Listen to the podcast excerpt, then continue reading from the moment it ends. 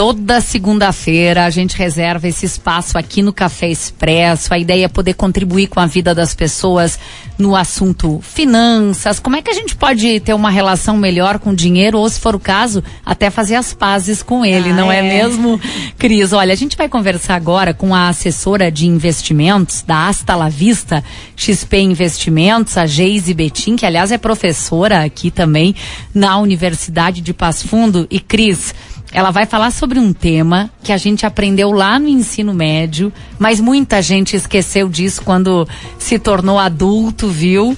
Esse tema faz parte da nossa vida todo santo dia, viu? Ela vai falar sobre juro composto. Bom dia, Geise. Bem, boa tarde, Geise. É, Bem-vinda ao Café Expresso. Boa tarde, meninas. Boa tarde a todos que nos acompanham na Rádio PF. E então, hoje vamos falar sobre a oitava maravilha do mundo, né? O juro composto.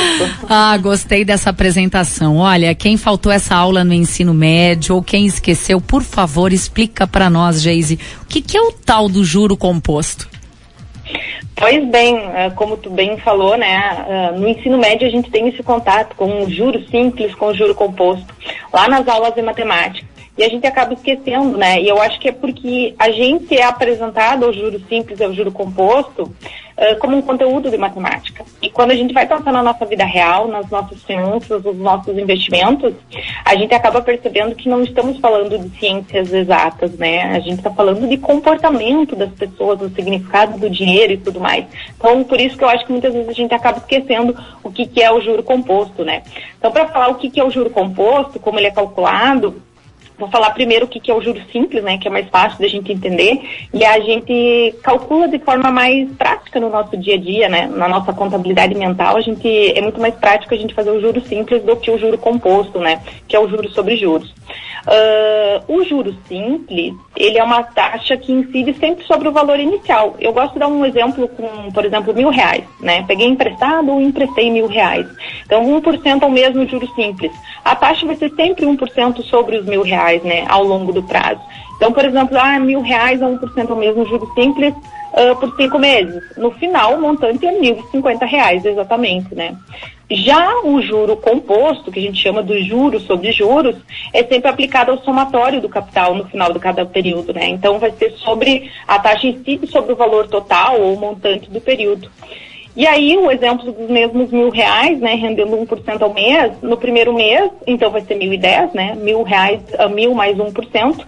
No segundo, esse 1% já vai ser sobre os 1.010, então já vai virar 1.020 com 10. No terceiro mês vai ser 1% sobre o 1.020 com 10 e assim sucessivamente no final de cada do período da aplicação. Então, comparando os mesmos cinco meses, no juro simples, o montante seria 1.050, no juro composto seria 1.051 com 10. Tá certo. Nossa, super didática a explicação da Geise para a gente relembrar esse conteúdo lá do ensino médio que está tão presente em muitos financiamentos. A, a Geise já nos explicou aí como é que ele é calculado. Agora, ele, ele parece não ser uma boa alternativa, Geise, quando você Uh, adquire uma dívida. Agora, o juro composto, ele é muito bacana quando você aplica, quando você investe, certo? Perfeito, né? Tem o lado positivo e o lado negativo, né? E o lado positivo está atrelado você ser o recebedor dos juros. E o lado negativo é quando você é o pagador dos juros, né? Eu gosto sempre de ressaltar a própria fórmula do juro composto, né? É, as pessoas têm muito medo de números e fórmulas, mas o juro composto, só para a gente relembrar ainda lá das aulas, ele se dá um montante igual capital vezes, né? Então, a taxa de juros e o tempo. O tempo está em exponencial. Então, algo que impacta bastante o poder do juro composto é o tempo. Mais do que a taxa de juros e mais do que as parcelas em si, né? Então, a gente tem que se atentar a isso. Se eu estou investindo, a gente até fala sobre começar a investir cedo, né? Justamente pela questão do tempo. Mais importante como quanto que você vai aportar todo mês ou qual é a taxa de juros, é como o tempo vai fazer o juros sobre juros trabalhar mais, contribui muito, acelera, né? Então, e a mesma questão. Opa! E, então, Geise, o que não é tão bom quando a gente adquire um bem e faz o pagamento desse bem em dezenas e dezenas de parcelas, não é? E aí está incidindo um juro sobre juro. É bom quando você aplica e resolve juntar um dinheirinho e deixar ele aplicado por um ano, por exemplo. É isso que você está falando na prática? Exatamente isso. Porque no inverso, né, como tu comentou, quando a gente compra alguma coisa parcelado, aí uh, o juro já está embutido, na verdade, no valor, né? E aí um exemplo clássico, um, um, uma geladeira, por exemplo. Você compra a geladeira lá a R$ 3.500, em 10 vezes sem juros. Mas se você fosse pagar à vista, né, uh, seria 10% de desconto. Então o valor do juros estava já incluso nas parcelas lá que eles diziam que era seis juros. Outra questão também que às vezes é bem comum acontecer, ah, a vista não tem desconto. É justamente para induzir que você assuma o parcelamento, né? Porque aí você assumindo uh, o parcelamento, você é um cliente mais rentável, né? Vai ter um spread melhor para a loja para quem está vendendo o produto. No caso de aplicar, por exemplo, quem opta por conhecer o trabalho da Asta La Vista, XP Investimentos e aplica, seja o valor que for, como você disse, não importa se você não dispõe muito, deixar o dinheiro por mais tempo lhe dá mais lucratividade, é isso? Exatamente. O tempo é, é um aliado do juro composto, né? Os dois trabalham muito bem juntos.